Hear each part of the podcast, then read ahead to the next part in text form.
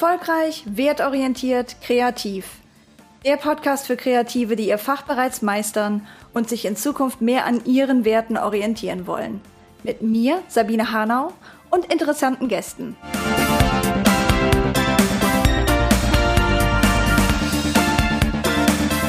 Heute mit dabei Redakteurin und PR-Fachfrau Dana Lange und Storyteller und Filmemacher Ron Kellermann. Beide haben schon mal gegen ihren ethischen Kompass gearbeitet und heute berichten sie davon, wie es dazu kam, wie sie gemerkt haben, hey, das geht mir gegen den Strich und wie sie diese Arbeit wieder beendet und hinter sich gelassen haben.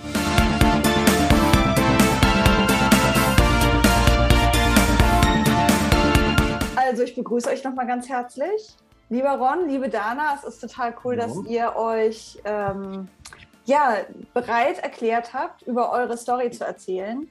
Ist ja immer eine recht persönliche Angelegenheit, die aber unheimlich Leute weiterbringen kann. Zu hören, wie haben denn andere Leute das erlebt, was ähm, für Tipps und Ideen kann ich mir da rausziehen, aber auch einfach, dass sich verstanden fühlen, das ist ja schon ein ganz wichtiger Aspekt.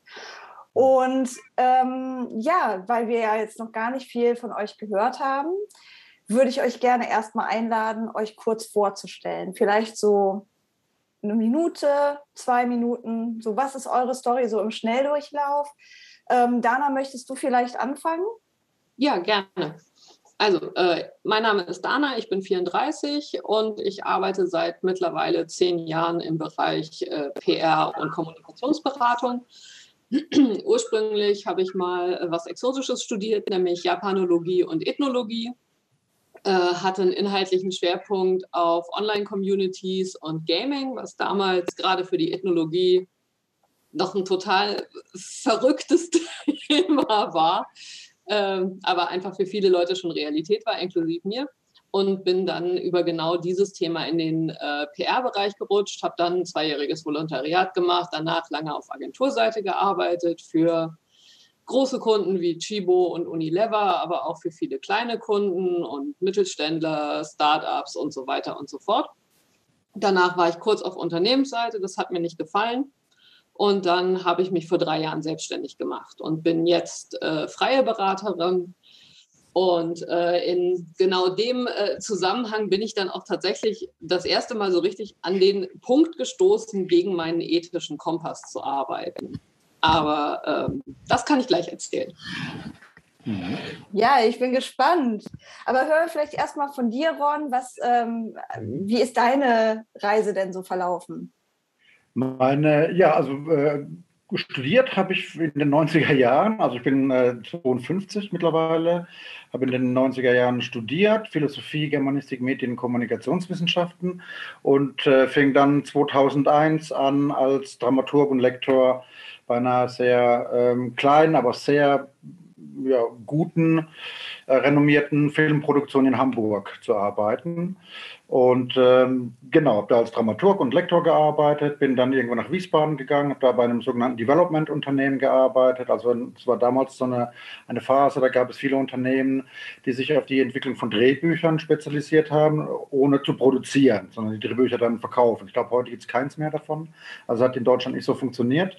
Da war ich als äh, Script-Editor und ähm, äh, Stoffentwickler und 2004 dann ging ich in die Freiberuflichkeit, äh, habe selbst sehr viel geschrieben, Krimis geschrieben, ähm, ganz viele Drehbuchstoffe entwickelt und fing dann auch an, um mich zu finanzieren, Drehbuch äh, zu unterrichten. Und das ist dann, habe ich insgesamt von 2001 angesehen, 18, 19 Jahre gemacht, ähm, als Dramaturg und, und Drehbuchdozent gearbeitet und fing irgendwann dann auch 2010, 2009, ich was so genau weiß es gar nicht mehr an, mich mit dem Thema Storytelling zu beschäftigen. Zuerst im Dokumentarfilm und im Journalismus. Später kam dann natürlich Business Storytelling dazu. Äh, und in, genau in dem, in dem Kontext eben äh, spielt auch quasi meine, meine Story, dann die, von der ich gleich erzählen werde. Genau. Ja, super. Ähm, ich erzähle noch kurz von mir, denn das vergesse ich immer. das heißt, ich bin dann die anonyme Interviewerin. Aber eigentlich, was mich zum Thema bringt und uns ja auch verbindet, ist, dass wir alle eigentlich diese Erfahrung gemacht haben mit dem ethischen Kompass. Bei mir fing das eigentlich alles ganz unschuldig an, denn ich bin Gymnasiallehrerin von meiner Ausbildung her für Deutsch und Englisch und Projektunterricht und habe sogar als äh, meinen letzten Job an einer ähm, katholischen Mädchenschule gearbeitet. Also da könnte man jetzt wirklich sagen, ne, da ist, äh, sind Werte ja sehr wichtig. Ähm, ich bin dann aber 2011 nach Großbritannien ausgewandert und äh, dort dann über Umwege ins Copywriting gekommen. Ich wollte das eigentlich immer machen, habe mich aber nicht getraut, das zu studieren. Und äh, meine erste Rolle war in-house bei Lego. Und ja, das war toll, muss ich sagen. Ich ähm, trauere manchen Aspekten davon heute noch nach. Aber ich kam da auch zum ersten Mal in Kontakt mit ethischen Themen. Ganz klar, wenn es um Kinderspielzeug geht, da treffen Welten aufeinander. Und mhm. ähm, ich war zu einer Zeit da, als zum Beispiel Lego Friends gelauncht wurde und dann natürlich auch kritisiert wurde, warum gibt es jetzt pinkfarbene Lego-Steine? Und, und solche Themen kamen da immer mal wieder vor. Dann bin ich aber in eine Agentur gekommen und äh, dort hatte ich äh, mit über 70 Firmen zu tun und tatsächlich fing dort dann auch die Frage an, für mich Realität zu werden, wie gehe ich mit meinem ethischen Kompass eigentlich um? Denn als Agenturmitarbeiterin, Dana, das wirst du vielleicht ähnlich erlebt haben, da hast du nicht immer die Wahl zu sagen, äh, mit euch möchte ich nicht so gerne arbeiten oder könnt ihr diese Firma vielleicht lieber der Kollegin oder dem Kollegen geben, weil ich will vielleicht nicht so gerne mit einem Online-Casino arbeiten oder einem Kreuzfahrtschiff. Da, da, sagen die Vorgesetzten, äh, äh, so, herzlichen Glückwunsch, äh, du hast jetzt Kunde XY und dann sagst du, äh, ja, prima, danke. Und dann wird das gemacht. Also das, das, klingt halt total blöd, aber da, da hat man halt, also wie du sagst, da hat man halt nicht, nicht die Wahl. Und wenn der Chef kommt und man hat irgendwie schon vier Kunden und äh, pfeift auf dem letzten Loch und der Chef kommt und sagt, hier, äh, in dem und dem Team läuft es mit Kunde XY nicht, du nimmst ihn jetzt noch als fünften Kunden, dann innerlich machst du dann und, und äußerlich sagst du, ja, okay, Chef. Und dann ist es das. Hm. Ja, genau. Und ich hatte tatsächlich die Erfahrung, dass ähm, ich bei manchen Themen sogar erstmal gehört wurde. Also ich hatte zum Beispiel als einen ähm, Kunden, den ich annehmen sollte, die Daily Mail in Großbritannien. Und das war also zur Zeit des EU-Referendums ich als Europäerin in äh, London habe mich mit dem Thema nicht so wohl gefühlt, mit so einem Tabloid zu arbeiten. Und ähm, dann hat tatsächlich auch ein Kollege vorwiegend mit denen gearbeitet. Aber über die Hintertür habe ich ihn dann eben doch unterstützt bei Fragen, wo er meine Hilfe brauchte. Und so ähm, ist es nun mal in einem Team, in der Agentur häufig. Das habe ich jetzt schon öfter gehört bei mir hat es dann dazu geführt, dass ich mich selbstständig gemacht habe. Aber das ist meine, mein Hintergrund. Jetzt habe ich ja natürlich schon viel von meinem Kompass erzählt. Ich will euch nochmal einladen, ähm, bei euch nochmal in die Geschichte zu schauen. Ähm, Ron, hast du Lust, äh, uns zu erzählen, was bei dir passiert ist? Wieso du sagen würdest, du hast gegen deinen ethischen Kompass gearbeitet? Ja, gerne, ja. Ähm, also es ging 2019 los, im Januar 2019. Ich glaube, insgesamt hat es so ein halbes knapp dreiviertel Jahr vielleicht gedauert. Und äh, ich habe so ein Angebot bekommen, einen Auftrag bekommen, der im Grunde der beste Auftrag war von den, von den äußeren Rahmenbedingungen her betrachtet, den ich je hatte. Und auch eigentlich ein Auftrag, den, so wie ich mir eigentlich war, war das äh, eigentlich sehr, sehr attraktiv, weil meine Aufgabe war, einen Blog zu konzipieren zum Thema Nachhaltigkeit. Ähm, Nachhaltigkeit ist mein großes Thema schon seit vielen, vielen Jahren noch viel stärker, muss ich sagen. Es hat sich nochmal einen richtigen Schub bekommen. Und meine Aufgabe war es eben, diesen äh, Blog zu konzipieren und dann eben als Content-Stratege auch die Themen zu, äh, ähm, auszuwählen, die Stories zu entwickeln und die Autorinnen und Autoren zu briefen. Ähm, das war im Grunde super. Ne? Ähm, dann war noch das Tageshonorar war sehr gut, äh, ein sehr hohes Tageshonorar. Das war angelegt auf zwei, eventuell sogar drei Jahre.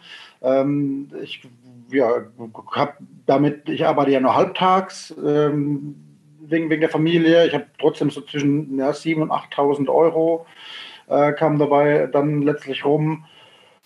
Und es war, ich musste, ich konnte alles von zu Hause aus arbeiten, bei komplett freier Zeiteinteilung, äh, war sehr gut mit der Familie vereinbar. Ich musste alle drei Monate war geplant ein Treffen, zu dem ich hätte hinfahren müssen. Also von daher war eigentlich alles wirklich ideal. Das Problem war nur, oder was sich später als Problem für mich herausgestellt hat, war, dass es eben ein internationales Unternehmen der Luftfahrtindustrie war.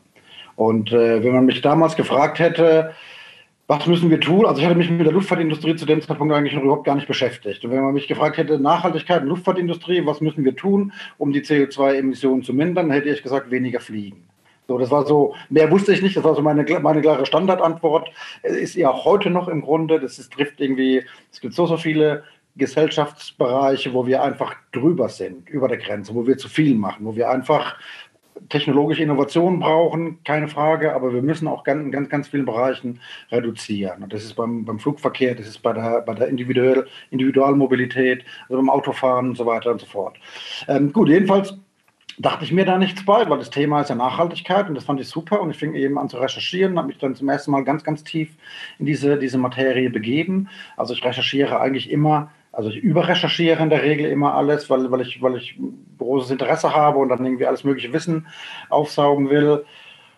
Und es war interessant, war also wirklich, ich habe da auch sehr, sehr viel gelernt und irgendwann, irgendwann kam so ein Punkt, an dem ich gemerkt habe, ja, irgendwie fühle ich mich da nicht so, es fühlt sich nicht so richtig an. Und dann kam der nächste Punkt, an dem mir eigentlich klar wurde, dass das, was ich da mache, letztlich Greenwashing ist, aus meiner Sicht. Ne? Das, ähm, weil die Luftfahrtindustrie, genau wie die, die, die, die Autoindustrie, einfach die letzten 20 Jahre verpennt hat. Da gibt es kaum, kaum Innovation, äh, die in Richtung Nachhaltigkeit, in Richtung Klimaschutz. Das war dann zu der Zeit war der Stand, da wurde dann ganz groß davon gesprochen, von der Elektrifizierung des Fliegens zum Beispiel. Und der aktuelle Stand war ein zweisitziges Flugzeug für eine Stunde wo ich mir dachte, äh, nee, das, äh, so, damit kommt man nicht weit, also im wahrsten Sinne des, des Wortes. Auch was Hybrid angeht und, und äh, äh, Biokraftstoff und so weiter. Da wurde viel gemacht, da wird auch viel gemacht, aber es ist halt in den Anfangsschuhen. Und es war irgendwie klar, okay, in den nächsten zehn Jahren wird die Luftfahrtindustrie wahrscheinlich wenig bis nichts dazu beitragen können, ähm, CO2-Emissionen zu mindern, wenn wir nicht massiv reduzieren. Ähm, und das war so eben genau der Punkt, wo ich mir dachte, boah, das kann ich nicht machen. Das ist einfach, das ist so für mich, für den, für den Nachhaltigkeit und Klimaschutz so wichtig ist, da jetzt noch genau dieses Thema auch noch in diesem Kontext zu spielen. Und natürlich immer mit der, mit der, auch mit der, mit der, mit dem Subtext, die Luftfahrtindustrie ist dabei, sie macht was, sie ist aktiv und wir kriegen das in den Griff. Das ist ja natürlich klar, dass, ne, dass da kein Unternehmen will, dann das äh, will, will Stories veröffentlichen, aus denen hervorgeht, ja, nee, die Industrie, die kriegt es nicht auf die Reihe und das Unternehmen schon gar nicht. Wir wissen wir ja, wie es läuft. Ähm, und und das, das wurde immer mehr zum Problem für mich. Das war, ähm, also es ging dann einige Wochen wirklich, das war ein innerer Konflikt, der da, der da losging, der mich immer mehr gequält hat. Dann hat es sich irgendwann körperlich ausgewirkt. Ich habe einen Bandscheibenvorfall bekommen, ich habe eine Mittelohrentzündung bekommen in der Zeit. Und irgendwann lag ich abends im Bett und da kam mir so der Gedanke, dass, ähm, dass irgendwann meine Töchter so wie die 68er, der, der, Vergleich hinkt vielleicht ein bisschen, so wie die 68er aber mal ihre Eltern gefragt haben, was habt ihr eigentlich während der Nazi-Zeit gemacht?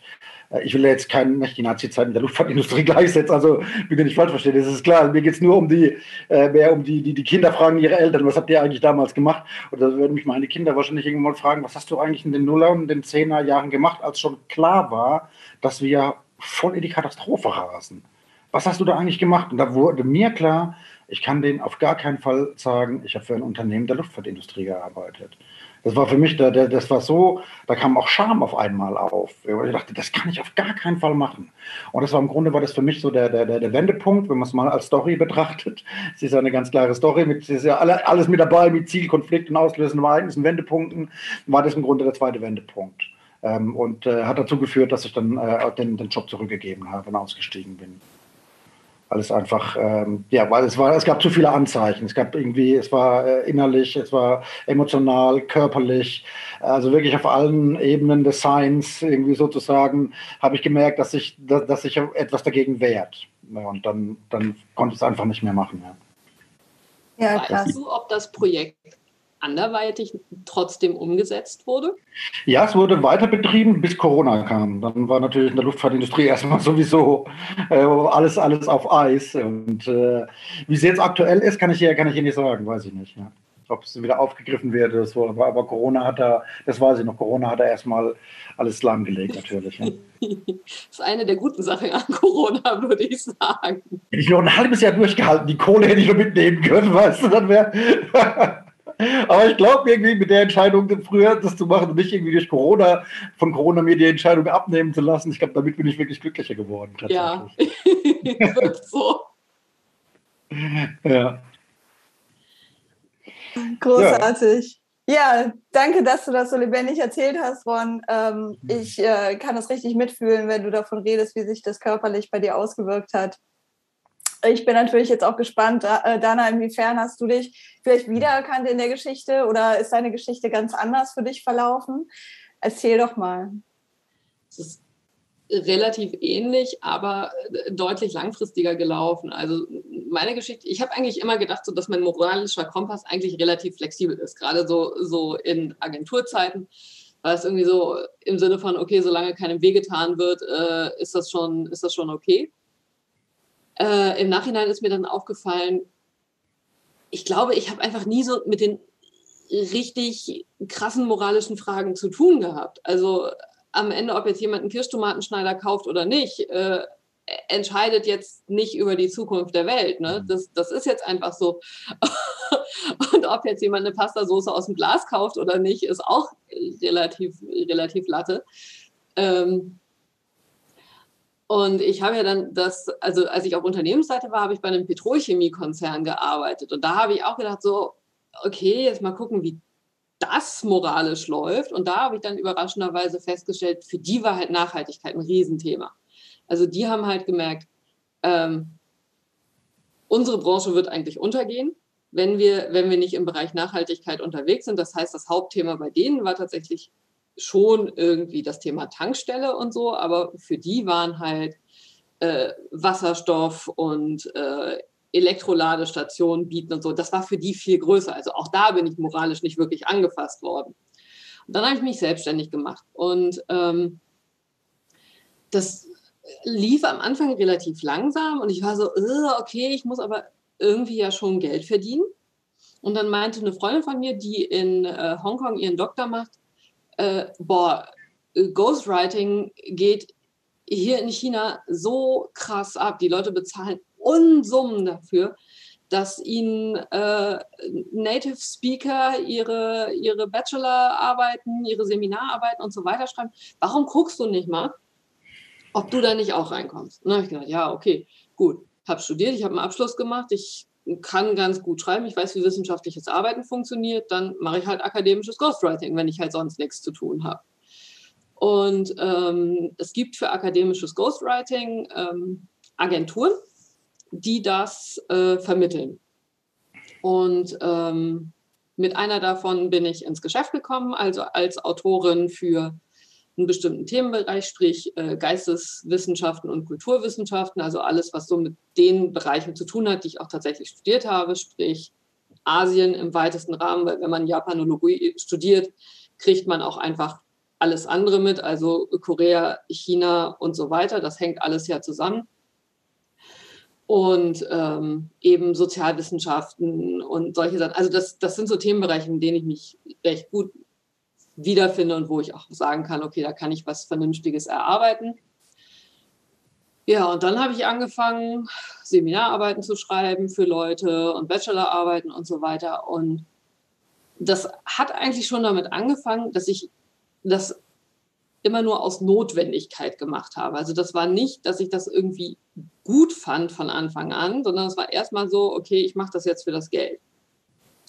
Und teilweise waren die Leute, die ich am Anfang hatte, auch einfach nett und da konnte ich auch irgendwie noch nachvollziehen, warum die das sich, warum die sich das haben schreiben lassen. Also was weiß ich, einer konnte es halt einfach, so wie er sagte, nicht machen. Er hatte sich den Arm gebrochen, sein Prof hatte aber absolut kein Verständnis dafür, dass äh, er vielleicht eine Woche Aufschub kriegt für seine Arbeit. Deswegen musste die angefangene Arbeit von ihm halt fertig gemacht werden.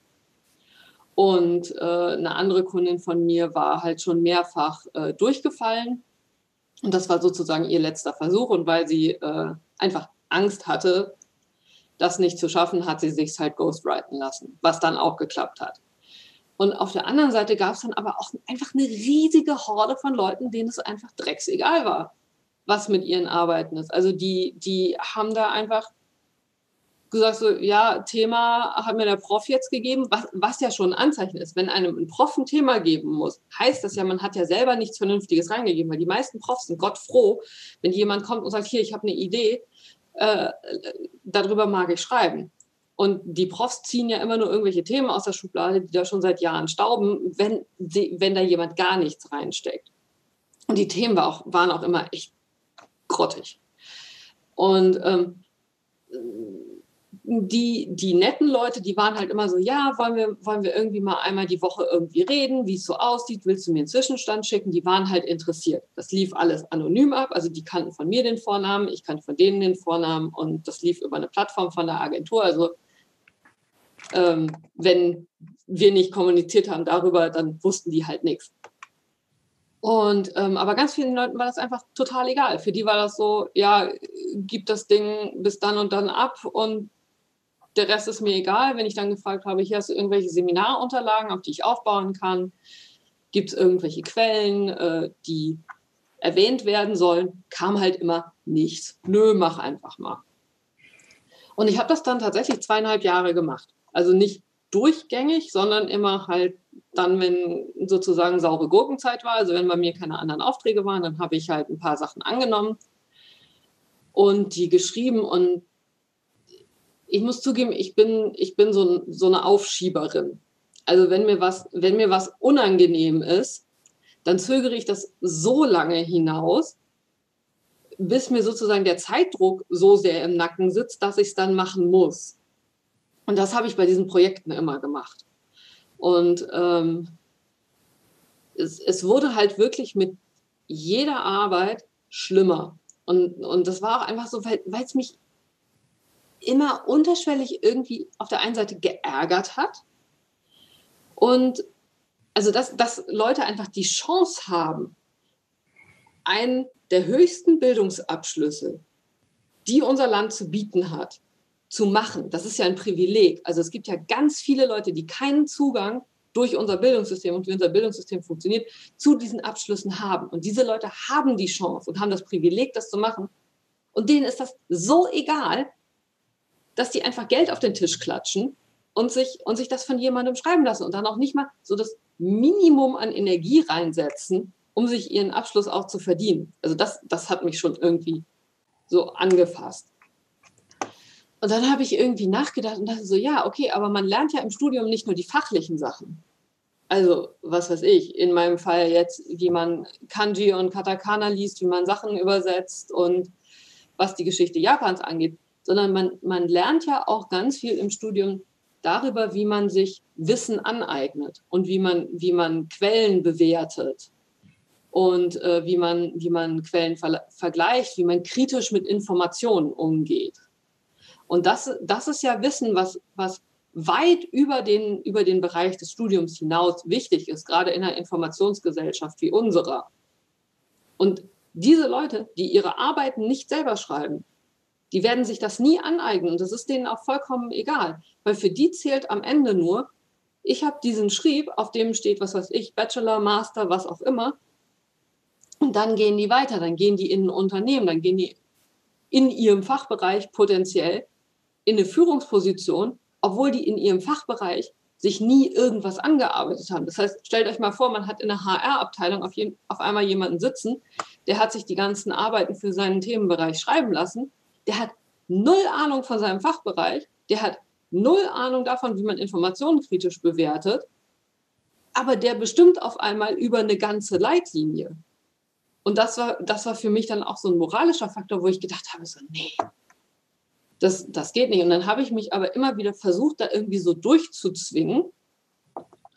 Und irgendwann meinte meine Frau so, sag mal, du, du machst hier jetzt schon wieder eine Nachtschicht, weil du morgen eine Teillieferung abgeben musst, was halt immer, ne, dann saß mir der Zeitdruck so im Nacken, dann habe ich, hab ich das so bis 20 Uhr geschoben, dann habe ich mir irgendwann um 21 Uhr äh, eine große Kanne Kaffee gekocht, dann habe ich gesagt, okay, ich klopp das jetzt durch.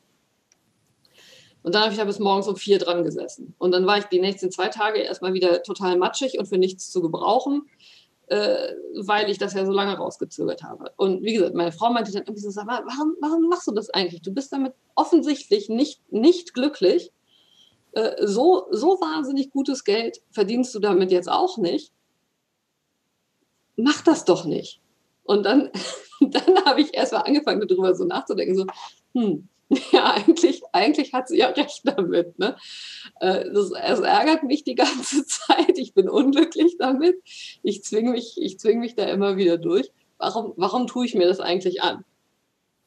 Und ähm, nachdem ich mir das dann durch den Kopf habe gehen lassen, habe ich dann einfach keine, keine Aufträge mehr davon angenommen. Also insofern, ich, ich musste noch nicht mal irgendjemandem den Auftrag kündigen. Also insofern war das, war das deutlich anders als bei, als bei Ron. Bei mir war es einfach nur, ich habe einfach dann keine Anfragen von dieser Agentur mehr, mehr angenommen.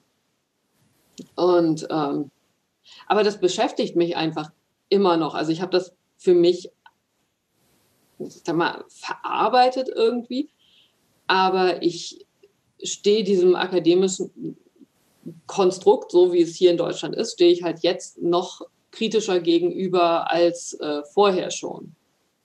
Eben weil es auch diese Möglichkeit bietet, dass sich Leute einfach da, da durchkaufen und es passiert einfach immer noch so wenig. Man muss, man muss es auch einfach sagen, das, das ist auch so ein bisschen so ein technischer Wettkampf.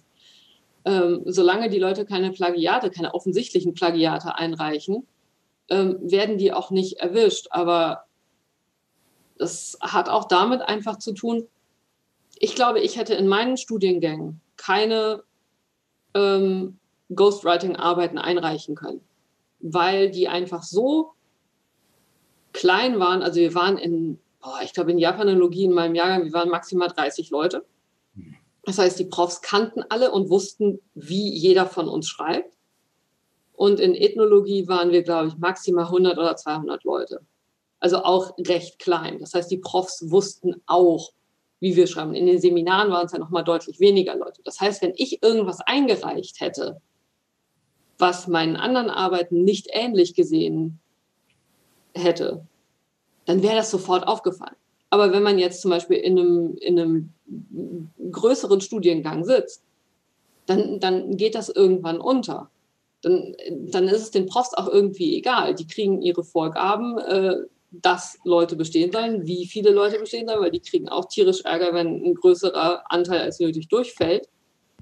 Und dann ist denen das egal. Wenn eine Arbeit gut genug ist, ist sie gut genug, egal wer sie geschrieben hat, und dann rücken die Leute weiter durch.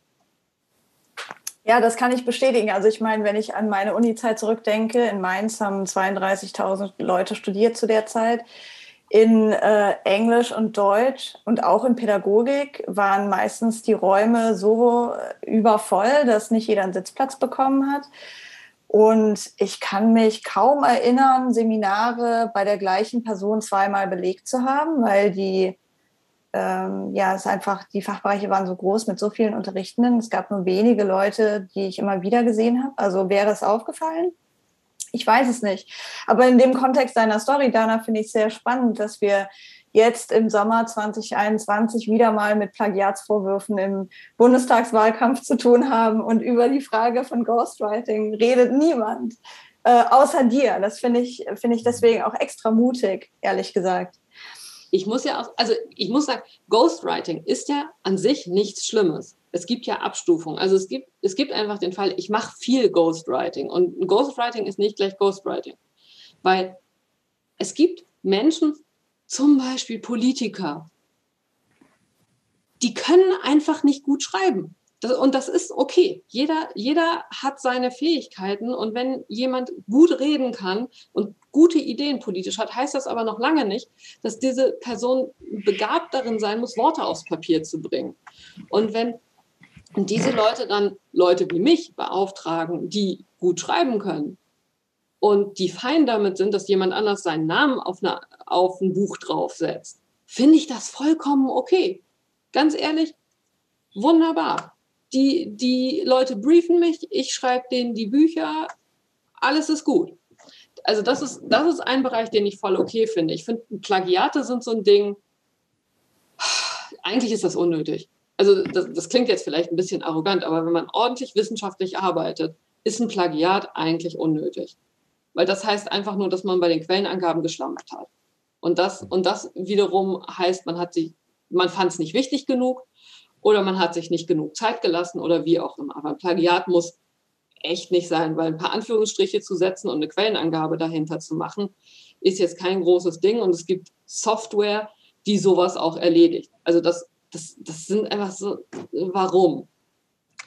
Und ähm, Ghostwriting wird für mich an der Stelle problematisch, wo sich Leute Leistungen erschleichen. Ich finde, niemand erschleicht sich eine Leistung, wenn er sich eine Rede schreiben lässt und sich damit auf die Bühne stellt und die selber hält. Das heißt einfach nur, dass er gesagt hat, okay, jemand anderes ist kompetenter darin als ich und ich lasse mir das machen. Genauso beim Bücherschreiben. Das, das ist überhaupt kein Problem. Oder irgendwelche Fachartikel. Ich meine, ich habe zum Beispiel im Bereich Informatik oft Fachartikel geschrieben, einfach weil die Leute unglaublich gut darin sind zu programmieren und sich Sachen auszudenken. Aber die sagen ganz ehrlich, deutsche Sprache und jetzt einen, einen packenden Artikel zu schreiben, ist echt nicht meins. Und das ist, das ist total okay. Ja, es ist ja nicht anders letztlich, wenn Ron äh, einen Blogartikel schreibt oder das ganze Blog äh, konzipiert oder wenn wir hier bei From Scratch ähm, Firmenwebseiten schreiben, übersetzen oder irgendwie Storytelling betreiben, auch für Solopreneure. Das kann ja kein Mensch erwarten, dass jede Firma ihre Website selber schreibt oder auch jede gründende Person jetzt unbedingt in ihrem Fach gut ist und auch sprachlich das voll, auf, äh, voll drauf hat. Da stimme ich dir vollkommen zu. Ich denke aber trotzdem, dass ihr beide eigentlich, wenn ich mir jetzt das so aus der Vogelperspektive angucke, so ein bisschen eine Gemeinsamkeit sogar habt in eurer ähm, in eurem Kompass, denn ihr habt beide eigentlich ja was aufgegeben, was in irgendeiner Form nicht ehrlich war. Zumindest ist das jetzt mein Eindruck. Ich weiß nicht, ob ihr das teilt oder ob ihr eigentlich den Kern woanders seht. Doch, würde ich, würde ich auf jeden Fall da sehen. Also es ist, ja, äh, im Endeffekt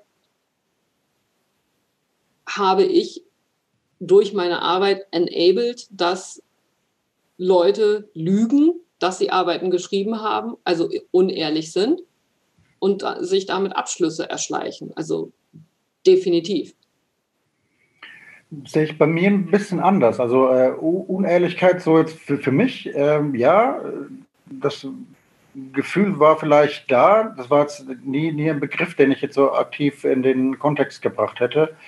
Ähm, ich glaube, dass das Unternehmen es schon wirklich ernst meinte auch. Also die, äh, ähm, die, das war nicht so, dass die da gesagt haben, komm, lass uns mal was über Nachhaltigkeit machen, äh, damit wir da besser dastehen und, äh, und so weiter, oder dass wir da ein bisschen irgendwie ein paar Nebelkerzen äh, zünden können. Also die, die, das Unternehmen war schon ehrlich in, in, in, seiner, in seiner Intention. Das, das glaube ich schon. Ähm, es hat, glaube ich, nur, aber das sind natürlich auch unterschiedliche Perspektiven, schlicht und einfach aus meiner, Pers aus meiner Sicht eben nicht genau durchdrungen, welche Konsequenzen das eigentlich für das Unternehmen selbst bedeutet hätte, Nachhaltigkeit ernst zu nehmen. Also wirklich kon kon konsequent umzusetzen. Ich habe da eine andere Strategie. Ich sage, wir müssen viel schneller runter und so weiter. Die sagen, wie dauert, wir haben noch mehr Zeit und so weiter. Deswegen will ich, will ich es, äh, ähm, kann ich ja nur aus meiner Perspektive sprechen. Ähm, aber ich glaube, äh, das Unternehmen selbst hatte das schon, hatte, hatte das schon wirklich ehrlich und ernst gemeint auch. Das war mein, mein Eindruck mit den Leuten, mit denen ich zu tun hatte. Ne? Das war natürlich klar, auch nicht alle, auch nicht die äh, von ganz oben, aber das war schon mein ganz klarer Eindruck. Es war halt nur für mich irgendwann war das, äh, war das, äh, das Problem. Wenn ich, ich meine, klar, wenn ich, also ich finde es, find es bei dir, Dana, wahnsinnig spannend, irgendwie, dass du, dass du, äh, äh, weil ich sehe ich genauso, Leute, die sich dadurch was erschleichen, dann eine, eine Leistung erschleichen und äh, andere vielleicht sogar dann äh, dadurch Nachteile haben oder dadurch irgendwie andere irgendwie aus, aus, dem, aus dem Weg äh, räumen können. Das ist schon sehr kritisch. Kannst du das eigentlich juristisch? Wie, wie sieht das juristisch aus? Äh, ich meine, ich darf ja, es ist ja, äh, ähm, weil du auch gesagt hast, es gibt eine Agentur, die da vermittelt. Äh. Also es, ist, es ist tatsächlich, für die Leute, die es schreiben, ist es relativ safe. Ähm, was einfach daran liegt, ähm, ich will nicht sagen, es ist eine juristische Lücke, aber im Endeffekt liegt die komplette Schuld eigentlich bei den Leuten, Schuld in Anführungsstrichen, äh, die Verantwortung, sage ich mal, bei den Leuten, die es einreichen. Weil ähm, die Leistung, die diese Agentur vermittelt und die Leistung, die ich im Endeffekt erbringe, fällt unter ähm, Recherche. Und der, und der Ansatz, unter dem das verkauft wird, ist, diese Leute bekommen eine recherchierte, ein, ein Recherchedokument, was im Endeffekt eine fertige Arbeit ist. Ähm, und in der Theorie bekommen die Leute das und ändern das ja noch entsprechend ab. Also die arbeiten nur basierend auf diesem Dokument, was sie bekommen haben. Okay. Ähm, die ändern und müssen dann bei diesen Arbeiten auch, also das fordert mittlerweile jede Uni, müssen sie ähm, was unterschreiben, dass sie diese Arbeit selber verfasst haben hm, und so weiter. Und das unterschreiben die. Und in dem hm. Moment, wo sie die Arbeit, die sie von uns bekommen haben, von mir bekommen haben, eins zu eins so einreichen und dieses Ding unterschreiben, sind, haben die die Verantwortung dafür. Also ich hm. bin da raus in, in dem Moment, wo ich die Arbeit abgebe, weiß ich in der Theorie nicht mehr, was damit passiert. In der Praxis weiß ich total, was damit passiert. Die Leute flanschen da ihr Dokument dran und geben das eins zu eins so ab. Ja, klar. Ja, ja. Aber äh, Beweise habe ich dafür natürlich nicht. Und in dem Moment kann, kann mich halt keiner dafür belangen. Also es war ein rein moralischer Konflikt dann tatsächlich bei dir. Also du hattest keine juristischen Folgen zu befürchten. Das wäre ja dann nochmal eine andere, andere Dimension, auch eine andere Motivation gewesen, aufzusteigen, sondern es war wirklich dein eigener innerer moralischer Kompass, der dann irgendwann gesagt hat, äh, raus jetzt hier. Ja. Okay. Weil es mich einfach auch, das klingt halt so blöd. Also es ist halt, ich habe jetzt diese ganzen sachlichen Argumente gebracht, aber es hat mich auch einfach geärgert. Mhm. Ja, kann ich gut verstehen. Und das, das ist einfach, ganz viele von den Leuten, mit denen ich studiert habe, inklusive mir, wir haben halt Nebenjobs gemacht, ganz ehrlich, von meinen Eltern mhm. kam an Unterstützung weder moralisch noch finanziell irgendwas. Mhm. Ähm, und äh, ich weiß noch, mein, mein Japanologie-Dozent hat mir, glaube, in der ersten oder zweiten Stunde gesagt, äh, dass ich eh nicht bestehen würde.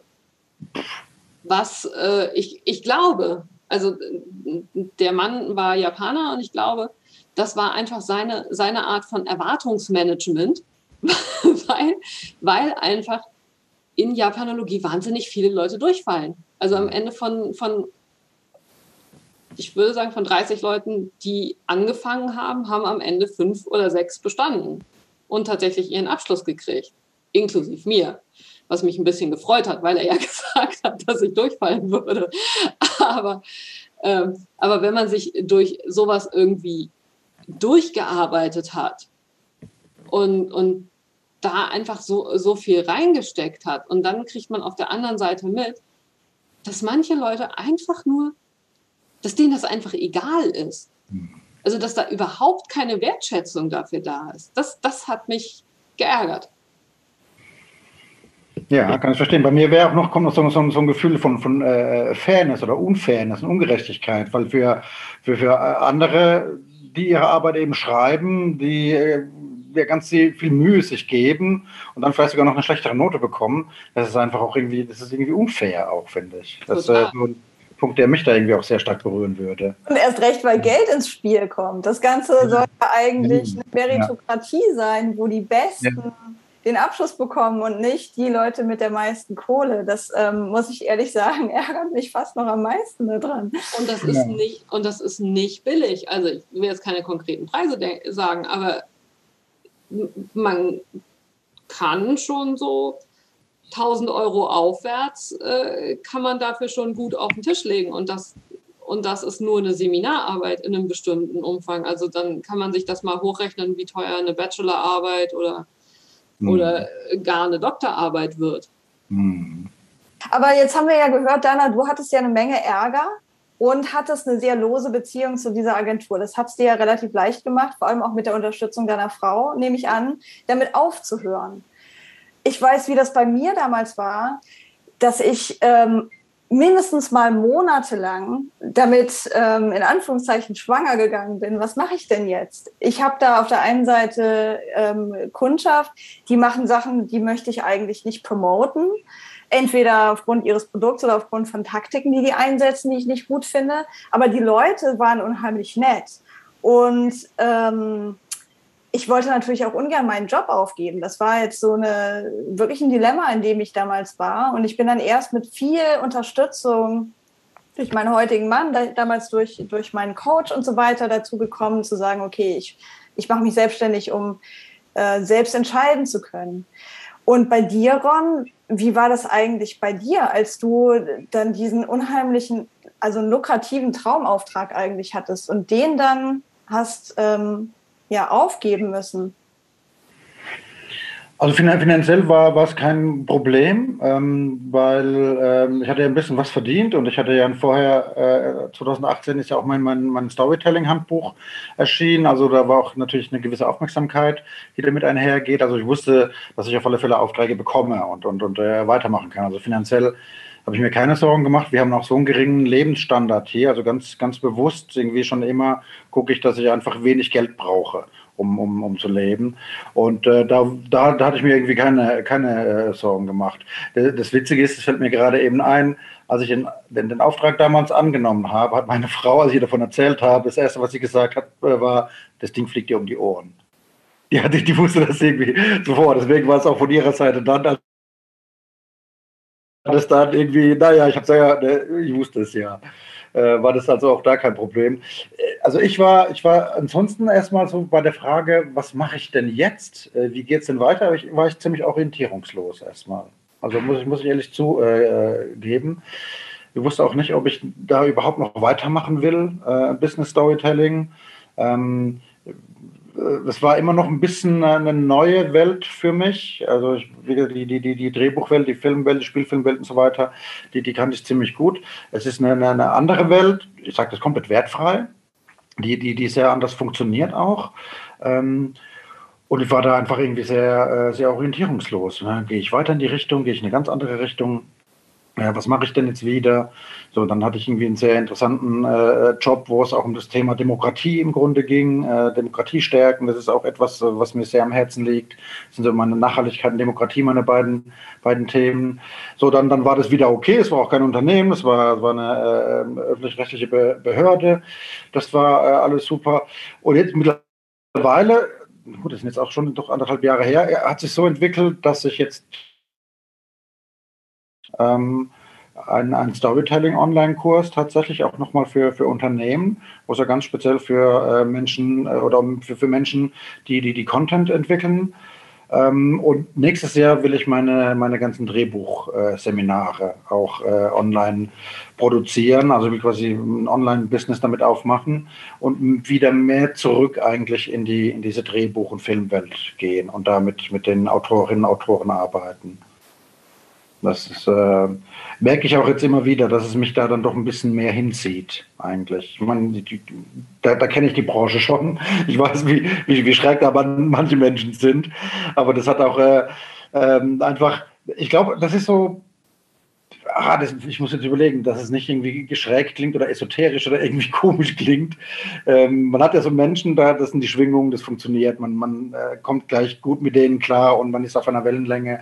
Also so eine, so eine energetische Frage. Und äh, äh ich habe mit, mit, mit über 250 Autorinnen und Autoren gearbeitet und habe die beraten. Und natürlich ist das, gab es da auch schräge Persönlichkeiten und so weiter. Aber ist, ich merke einfach irgendwie, die sind mehr wie ich äh, als jetzt jemand, der äh, äh, in, in, der Marketingabteilung eines Unternehmens arbeitet. Ich habe da tolle Menschen kennengelernt. Ne? Also wie gesagt, ich sage das auch wertfrei. Ich habe da wirklich ganz tolle Menschen äh, kennengelernt. Aber ich von meiner eigenen Persönlichkeit würde mich eigentlich mehr dann doch äh, in diesen Drehbuchbereich, in diesen äh, Autorenbereich irgendwie, äh, sehe mich einfach mehr da.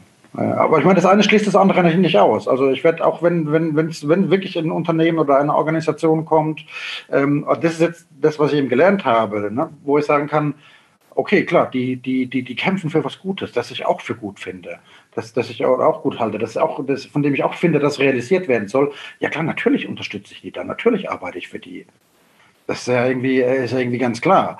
Aber wenn jetzt natürlich irgendwie äh, nochmal ein Unternehmen aus der Luftfahrtindustrie kommen würde, dann würde ich sehr wahrscheinlich sagen, nee, lasst mal. so, deswegen, das ist das, was sich wirklich geändert hat. Also tatsächlich auch wirklich viel stärker äh, auf, auf das Gefühl, auf das Bauchgefühl hören, ähm, auf, auf, die, auf die Intuition hören und gucken, passt es zu mir. Das ist, das ist das, was ich jetzt wirklich gelernt habe, ja. Also das, das kann ich total unterschreiben. Also auch, auch äh, was so das Ding ist, was, was ich aus dieser Erfahrung rausgenommen habe, einfach wirklich mehr auf sein Bauchgefühl hören. Und ähm,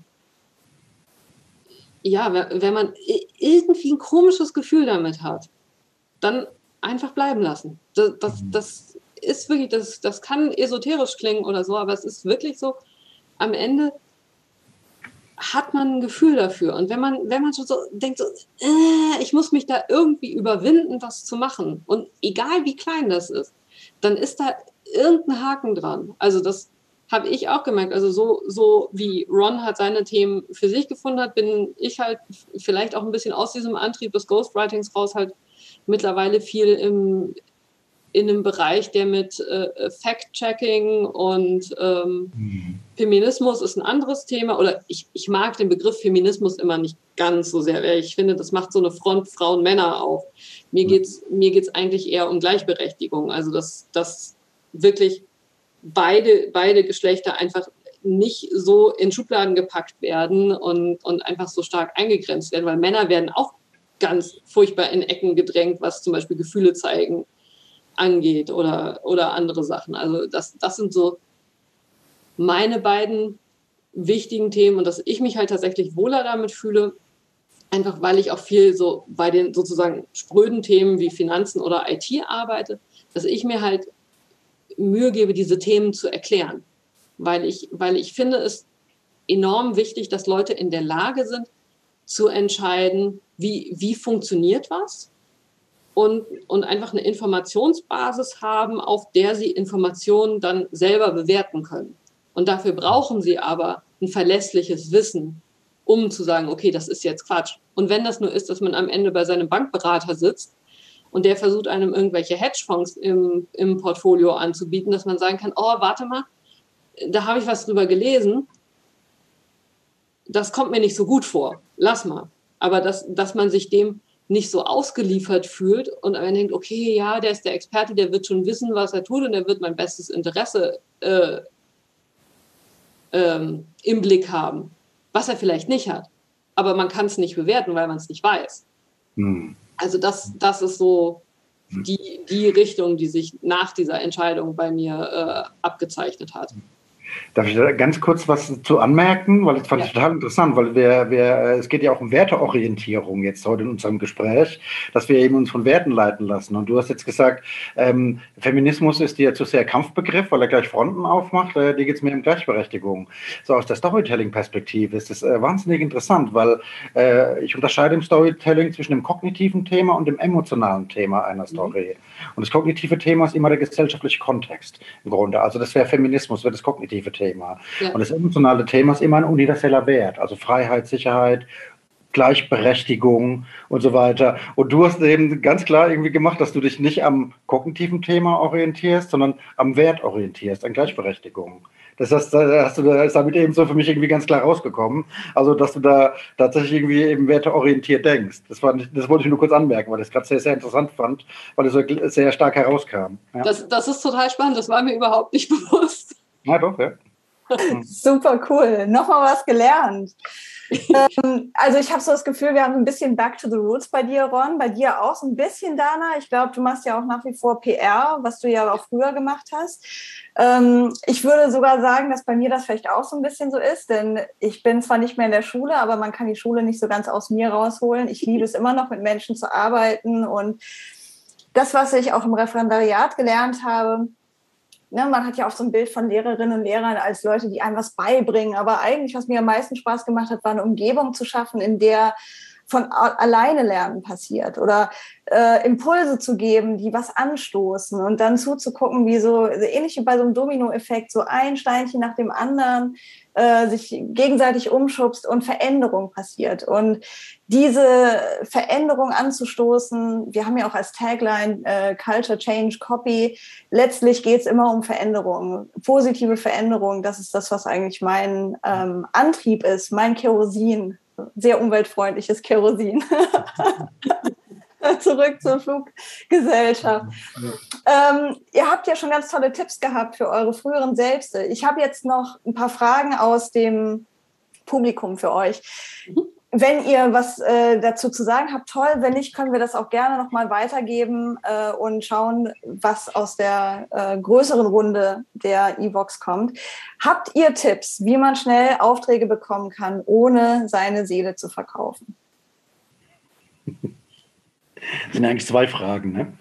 Finde ich. Also einmal schnell und einmal nicht seine Seele verkaufen. Äh, zu schnell kann ich nicht viel sagen, äh, wie, das, wie, das, äh, wie man das schnell macht. Bei, ohne seine Seele zu verkaufen, äh, man braucht klare äh, Akquisefilter. Also man muss halt einfach äh, genau gucken, ist es ein Unternehmen, ist es eine Organisation, die etwas tut, was ich auch gut finde. So, dann, und halt eben bei denen dann nachbohren.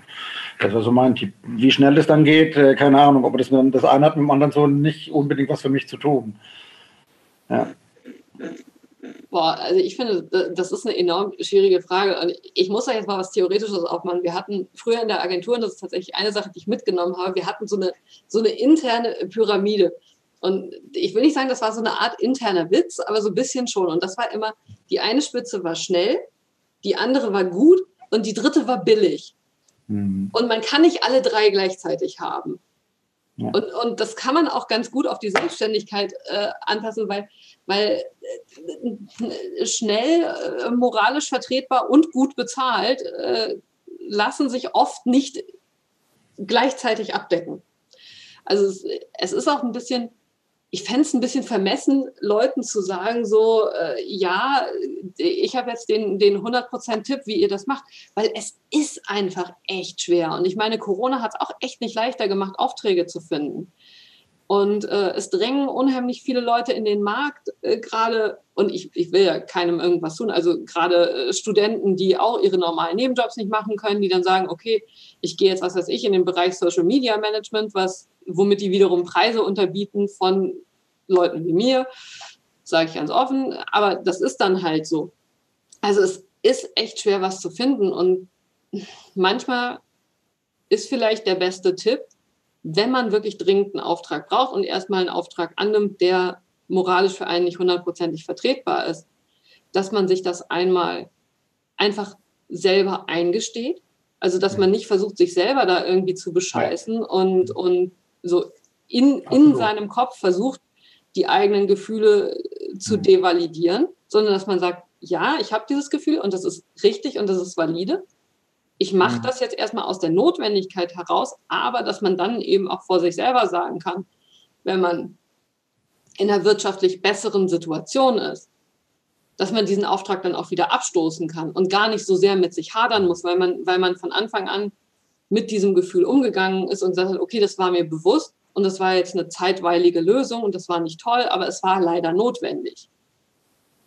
Ich glaube, das, das ist vielleicht das Pragmatischste, was man an der Stelle sagen kann. Ja, finde ich super. Also würde ich, würde ich genau, würde ich voll unterschreiben, ja. Ganz genau. Kann ich auch aus meiner eigenen Erfahrung ähm, unterstützen. Gleich kann ich aber auch sagen, es lohnt sich, ähm, sich wirklich genau zu überlegen, was sind denn eigentlich meine Werte und dann einfach Leute zu finden, die diese Werte auch teilen. Und nicht nur in der eigenen Branche, aber auch in der eigenen Branche. Also für mich war, als ich mich selbstständig gemacht habe, der einfachste Weg, an Aufträge zu kommen, mit anderen mich zusammenzutun in Online-Foren, bei Veranstaltungen und so weiter, die sich über Themen wie Nachhaltigkeit, äh, Gleichberechtigung, Demokratie und so weiter unterhalten haben, die in dem Bereich auch tätig waren und nicht einfach nur da zu sein und zu warten, kann, wann kann ich einen Auftrag für die machen, sondern wirklich an den Gesprächen teilzunehmen als jemand, die sich selbst dafür interessiert und dafür brennt. Denn diese also, Authentizität, authentisch ist. genau, das, das bringt so den Funken zum Überspringen und daraus entstehen echte, authentische Beziehungen, die tragen einen auch über Jahre zu, äh, zum Teil. Aber es kann auch sein, dass man einfach zum richtigen Zeitpunkt an der richtigen Stelle ist und man gebraucht wird oder weiterempfohlen wird an eine dritte Person, die gar nicht im Raum ist und äh, die einen gebrauchen kann mit, mit den Skills, die man bringt. Die Motivation ist, glaube ich, ähm, der entscheidende Punkt. Ist auch im Storytelling. Wir, ne, wir haben immer einen, einen, einen, einen Hauptprotagonistin oder einen Hauptprotagonisten mit einem klaren Ziel, einer starken Motivation. Die Motivation ist meistens der universelle Wert, also das emotionale Thema. Freiheit, Liebe, Sicherheit, Gerechtigkeit und so weiter. Als ich damals anfing, mich mit Business Storytelling äh, äh zu beschäftigen oder, oder anfing oder die Entscheidung traf, da zu arbeiten, dann war meine Motivation, ich will möglichst viel Geld verdienen und möglichst wenig arbeiten dafür. Weil ich eben wusste, in dem Bereich kann ich viel höhere Honorare verlangen als jetzt äh, als, als Dramaturg. Ne, das ist ja auch teilweise was drei- bis vierfache teilweise, ne, was ich da an Honoraren bekommen habe. Und das war so meine ganz na, naive Herangehensweise. Äh, hier, da verdiene ich mehr, muss weniger arbeiten. Super. So, äh, die, die ganzen, also dass da wirklich so moralische Themen dann irgendwann aufkommen können. Das finde ich halt lustig, weil ich ja eigentlich immer sehr, sehr, äh, ja auch unternehmenskritisch war und immer noch bin, ähm, dass, ich, dass, dass ich das komplett ausgeblendet habe, äh, ist mir heute rückblickend ein totales Rätsel. Muss ich ganz ehrlich sagen. Aber gut, das war meine, meine Lernkurve, die ich dann gemacht habe. Ist vielleicht auch eine Frage, der ist ein Reifungsprozess vielleicht oder ja. für, für manche Jüngere heute vielleicht weniger sogar. Ich erlebe die jüngere Generation teilweise als äh, besonders wertorientiert. Oder ja. die Abgründe sind, vielleicht sind die Unterschiede auch einfach nur größer.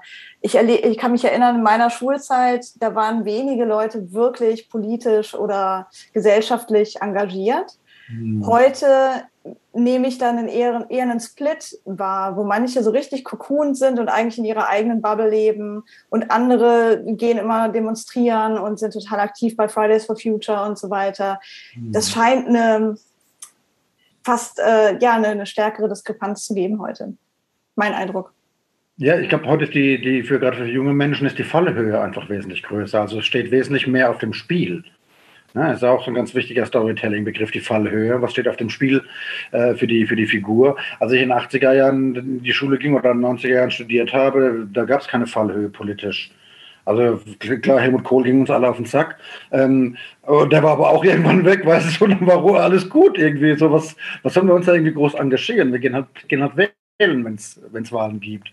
Das ist heute anders. Äh, heute merke ich ja auch selbst, dass ich irgendwie anders engagiert bin, weil ich jetzt mit, mit Kindern weiß, okay, die werden noch weit in die zweite Hälfte des, des Jahrhunderts leben. Äh, so, die haben eine Fallhöhe, da steht was auf dem Spiel für die. Ja, und das, äh, das macht, glaube ich, einen großen Unterschied. Und das macht aber auch immer, wenn sowas ist, eben die einen, die motiviert, also die gehen nach vorne, und die anderen gehen in die Verdrängung. Ja, und, ja. und äh, ignorieren.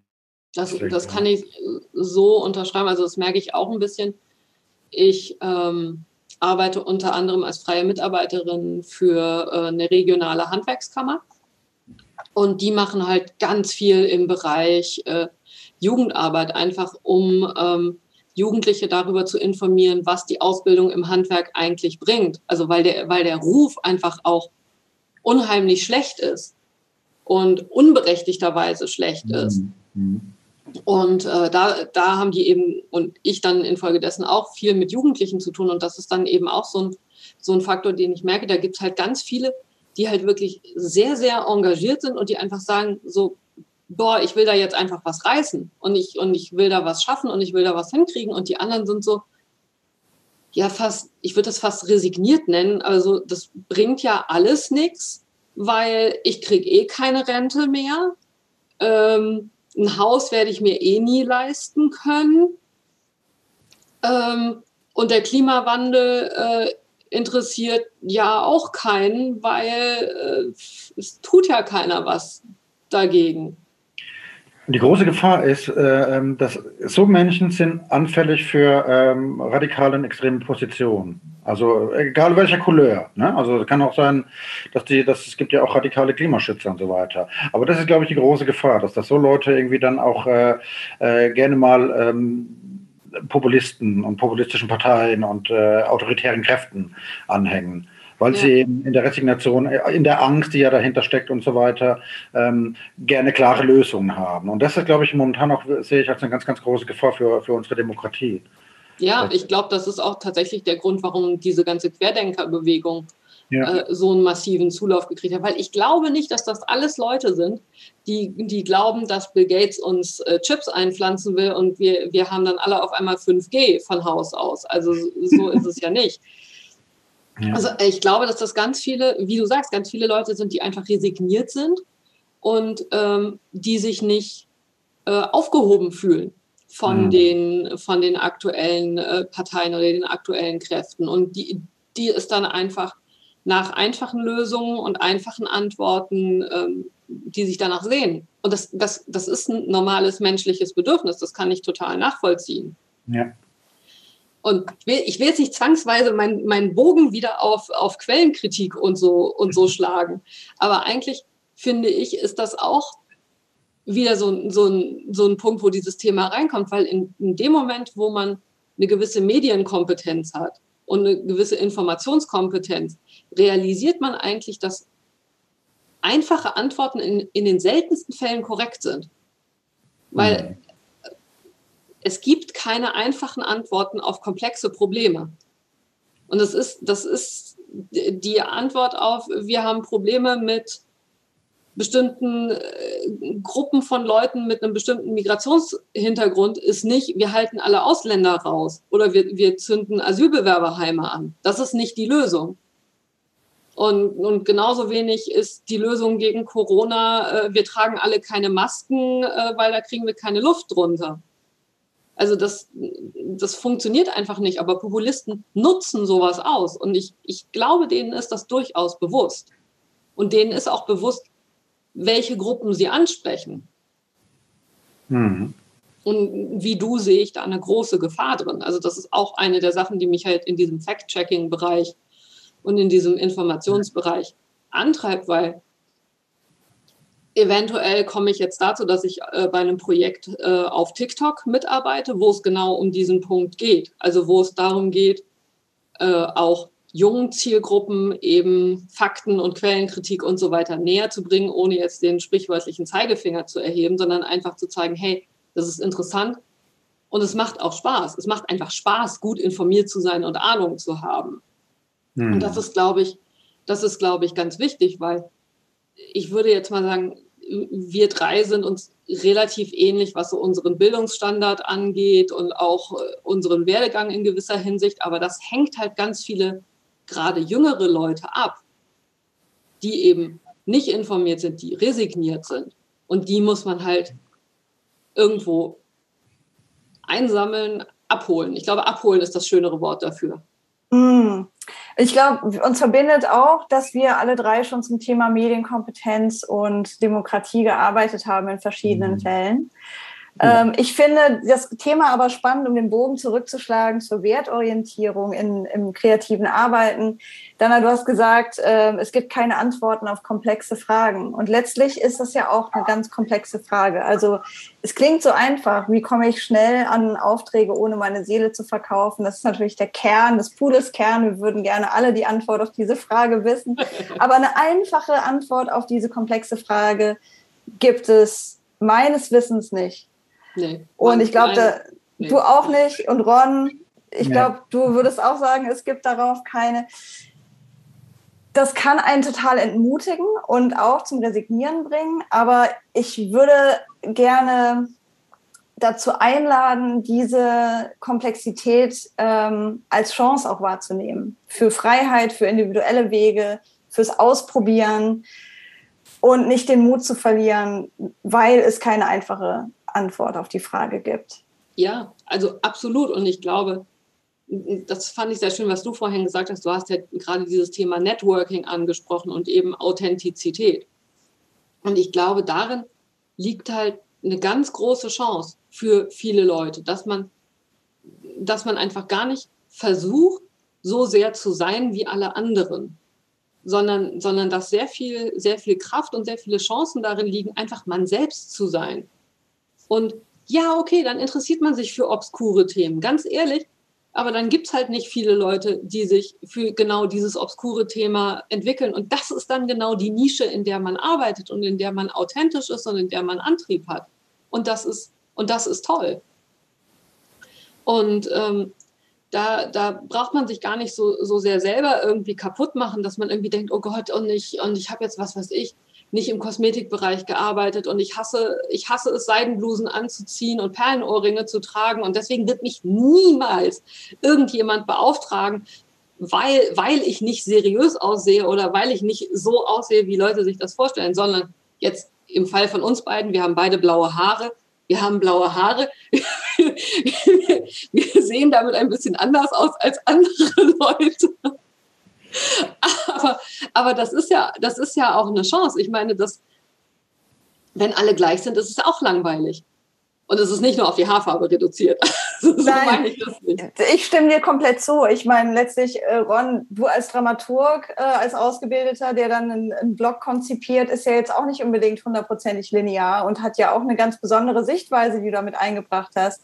Und ich glaube, letztlich, Dana, hast du da was ganz Interessantes angesprochen, denn wenn du dich so auf eine, auf eine obskure Nische spezialisierst, weil die dir liegt, dann ist es irgendwann auch relativ einfach, schnell an Aufträge in dieser Nische zu kommen.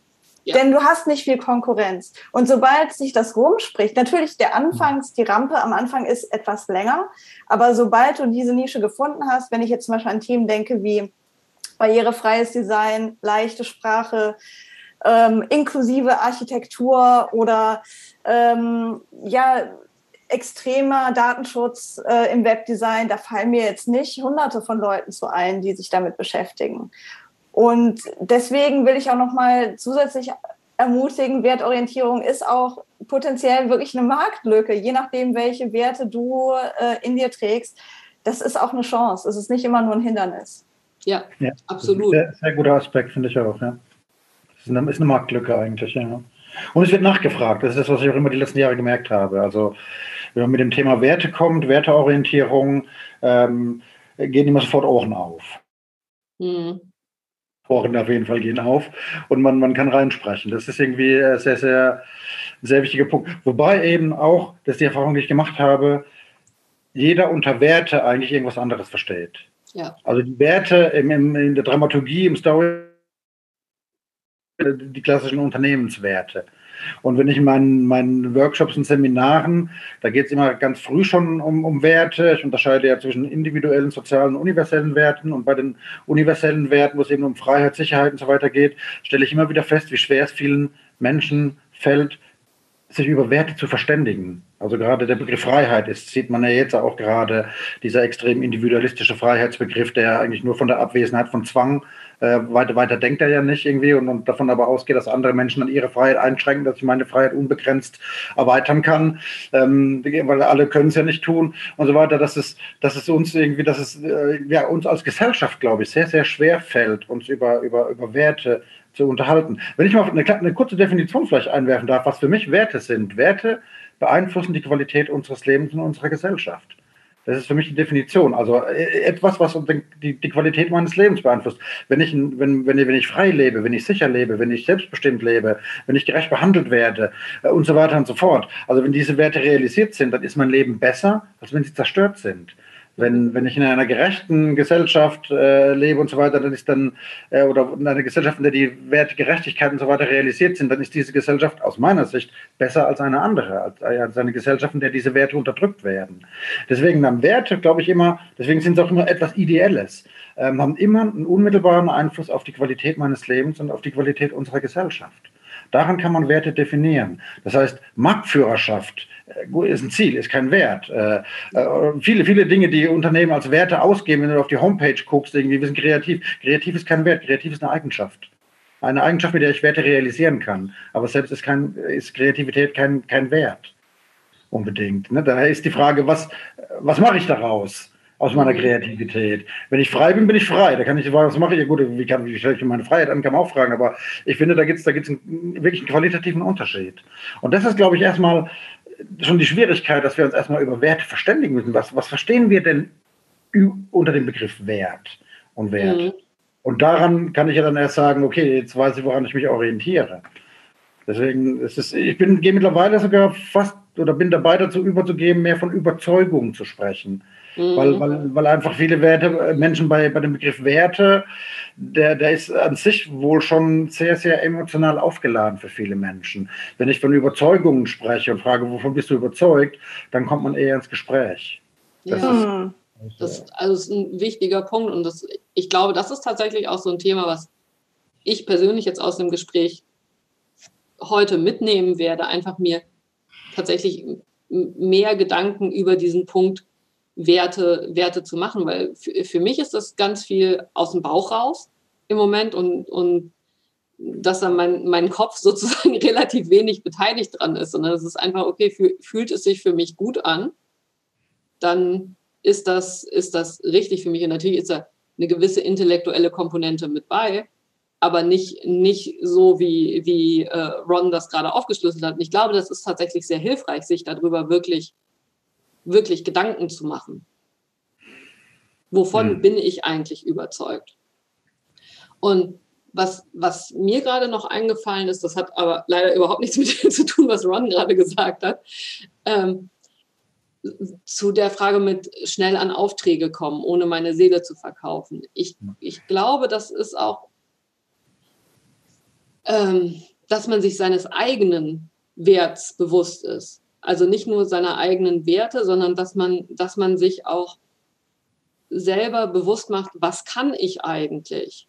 Und sich darin auch zu vertrauen und ähm, sich nicht unter Wert zu verkaufen sondern wirklich daran zu glauben, dass gute und qualitativ hochwertige Arbeit einfach auch eine angemessene Bezahlung wert ist.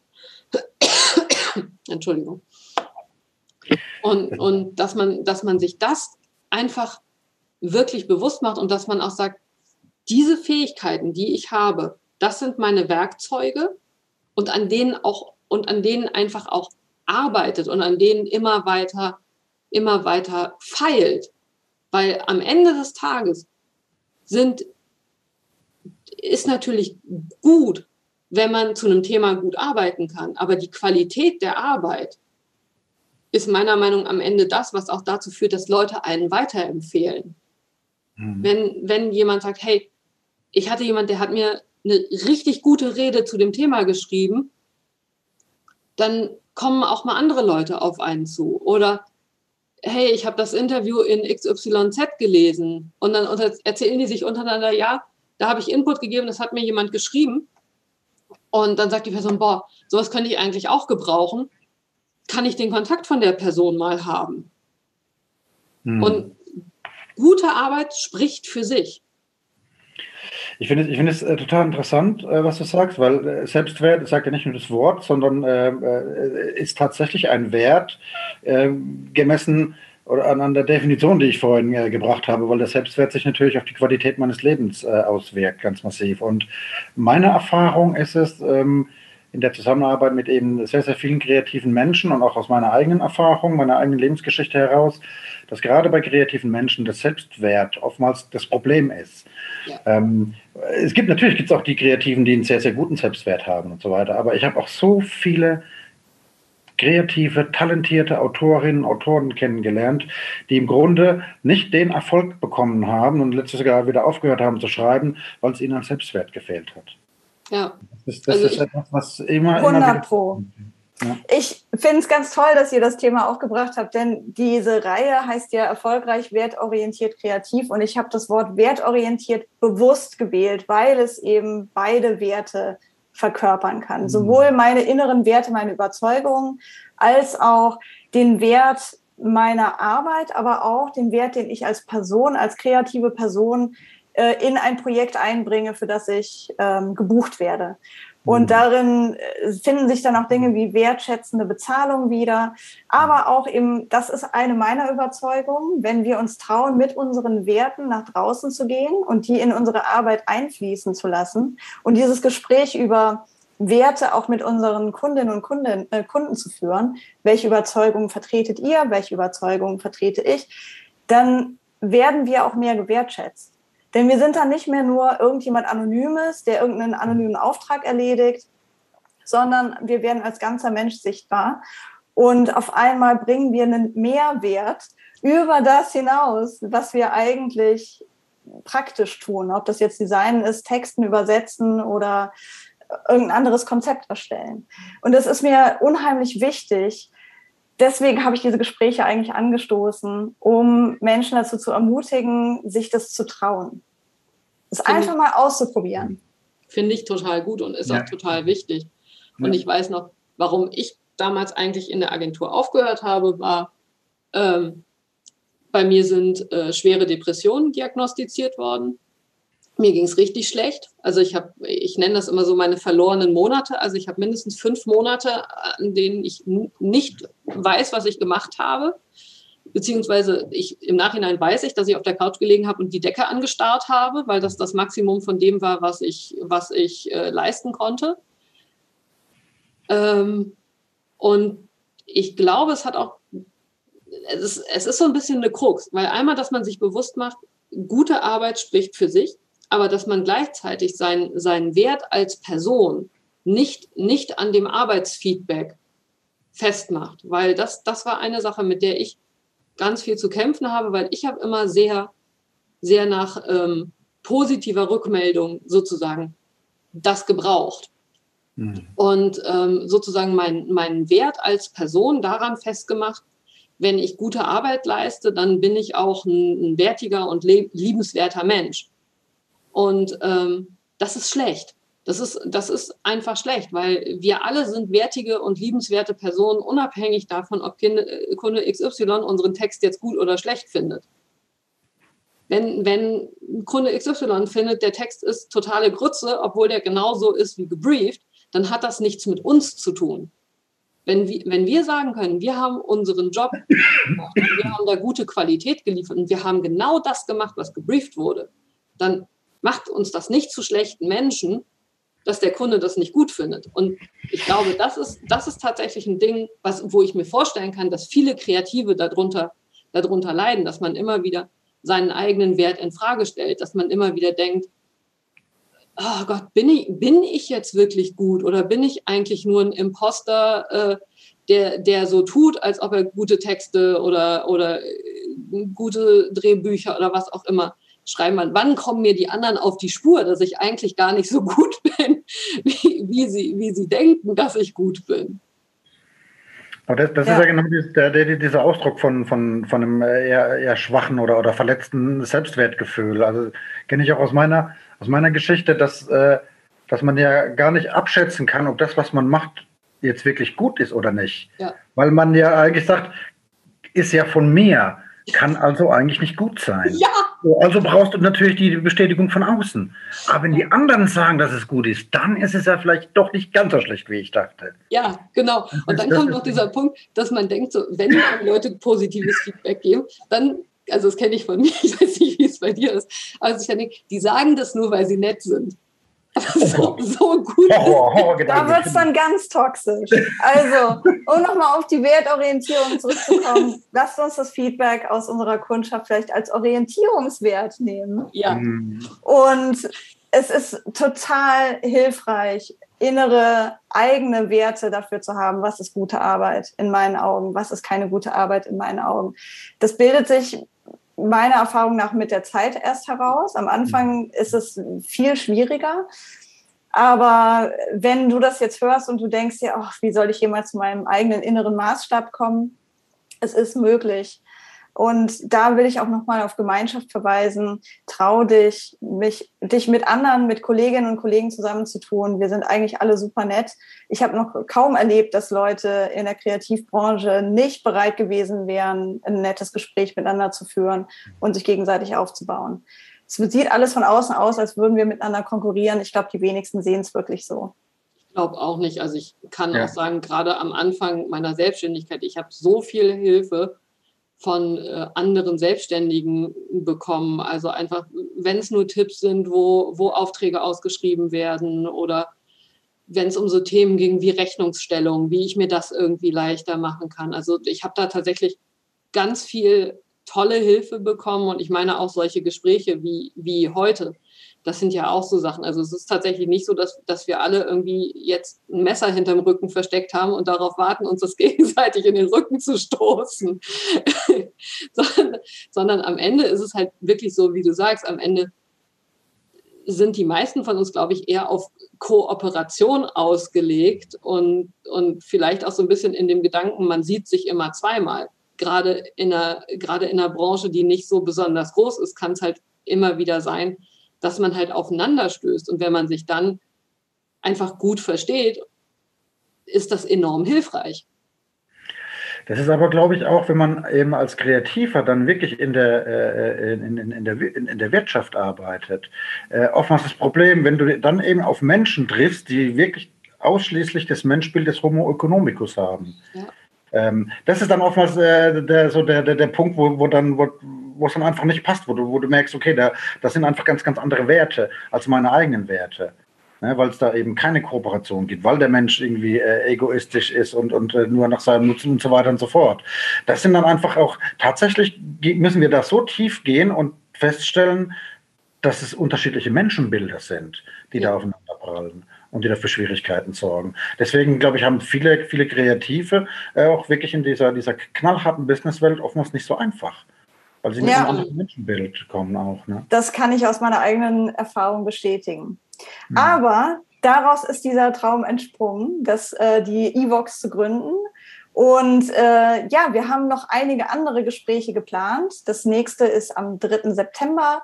Am 10. wird auch eins sein. Am 24. September wird auch eins sein. Wir haben noch Gespräche geplant zur Transformation der Businesswelt. Eins zum Thema Finde deine eigene Stimme als kreative Person, die wertorientiert arbeiten will und auch ein Interview mit Alice Carolina, der Gründerin von The Ethical Move. Da geht es um wertorientiertes, ethisches Marketing und äh, Sales. Vielleicht sehen wir uns, hören wir uns da wieder. Und ansonsten kann ich nur sagen, vielen Dank für dieses unheimlich spannende Gespräch. Wir sind deutlich über die Zeit gegangen, die wir eigentlich vereinbart hatten, aber ich könnte ewig mit euch weiter plaudern. Ja, ja. Ebenso. Danke. Ich, ich hoffe, wir haben noch mal Gelegenheit dazu. Yeah. Äh, ja, nochmal vielen Dank und äh, habt noch einen tollen Nachmittag. Danke auch für die ja. Einladung und euch dir auch, auch beziehungsweise euch beiden auch. ja, genau. Super, ja, viele Grüße. Tschüss. Tschüss. Hey, wenn du das jetzt alles gehört hast und in dir wird so eine Sehnsucht wach und du fragst dich, wie kann ich das eigentlich für mich alles umsetzen? Da gibt's tausend praktische Dinge und vielleicht auch ein paar Sorgen und Bedenken. Und außerdem ist es ziemlich einfach, sich damit allein zu fühlen. Dann habe ich hier was für dich. Die erfolgreich, wertorientiert, kreativ Supervision. Das ist so ein bisschen wie ein Mastermind, aber viel intensiver. Die Gruppe ist vier bis sechs Leute, die sich regelmäßig alle zwei Wochen für zwei Stunden treffen, um gemeinsam an diesen Zielen zu arbeiten. Dazu gibt es eins zu eins Treffen mit mir, in denen wir an deiner Zielsetzung und der Umsetzung feilen. Und eine Online-Community auf Reflektor Network plus eine informelle Gruppe auf Signal, damit du dir regelmäßig den Input holen kannst, den du jetzt gerade brauchst. Und sei es nur Mut vor einem schwierigen Gespräch oder das gemeinsame Feiern, wenn du genau das gemacht hast, was du dir vorgenommen hast. Wenn du dazu mehr erfahren willst, schau auf unsere Website fromscratch.net unter Arbeite mit uns oder den direkten Link findest du in den Show Notes. Ich freue mich auf dich. Das war's für heute bei Erfolgreich, Wertorientiert, Kreativ. Danke fürs Zuhören. Bis zum nächsten Mal in 14 Tagen. Und denk dran, wir brauchen einen kulturellen Wandel und gemeinsam schaffen wir das.